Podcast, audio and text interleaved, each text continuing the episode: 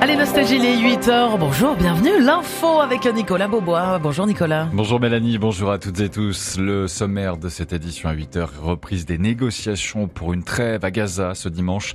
Des Russes sur la tombe d'Alexei Navalny hier pour lui rendre hommage. Et puis le temps s'est perturbé encore avec six départements concernés par des vigilances.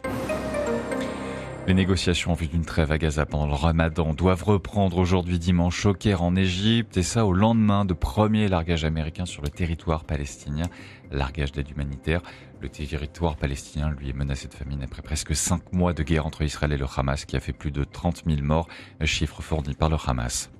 Des centaines de Russes ont défilé hier samedi à Moscou sur la tombe d'Alexei Navalny, le principal opposant de Vladimir Poutine, mort en prison le 16 février dernier.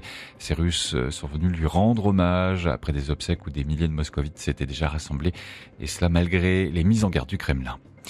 Plusieurs centaines de personnes sont entrées hier samedi euh, sur le site du groupe de chimie Arkema à Pierre-Bénite dans le Rhône pour dénoncer la pollution au perfluoré.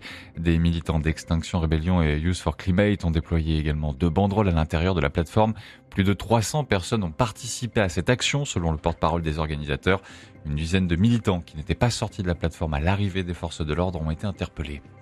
En Corse, des affrontements hier entre des personnes encagoulées, une dizaine de personnes encagoulées et les forces de l'ordre en marge d'une manifestation à Bastia à l'appel de mouvements indépendantistes. Et cela deux ans après l'agression mortelle du militant indépendantiste Yvan Colonna en prison. Le football avec la suite ce dimanche de la 24e journée de Ligue 1 à suivre notamment à 13h le coup d'envoi entre Toulouse et Nice. La dernière rencontre ce sera ce soir à 20h45. Lyon affronte Lens. À noter hier soir la victoire de Lille en déplacement sur la pelouse de Reims 1 à 0. La victoire en déplacement également de Marseille sur la pelouse de Clermont 5 buts à 1. Juste, Kaou Maté a remporté et apporté hier samedi à l'équipe de France sa première médaille au championnat du monde de 100 salles d'athlétisme. Ça se passe à Glasgow en Écosse. Il a pris la troisième place du 60 mètres et dominé par euh, l'américain imbattable depuis 2014, Grant Holloway. La star des Lakers, des Los Angeles Lakers, LeBron James, est devenu cette nuit le premier joueur à marquer 40 000 points en NBA en saison régulière lors d'un match face aux champions Denver, euh, score final tout de même, ça n'a pas empêché hein, la défaite de Los Angeles, 124 à 114. Puis la collecte des Restos du Cœur, c'est jusqu'à ce dimanche, elle a débuté vendredi, vous venez d'entendre d'ailleurs jusqu'au dernier, et elle se poursuit donc ce dimanche. Et vendredi soir, le concert, eh bien, ils étaient 8,5 millions de téléspectateurs à regarder en foirée 2024, on a 35 ans sur TF1.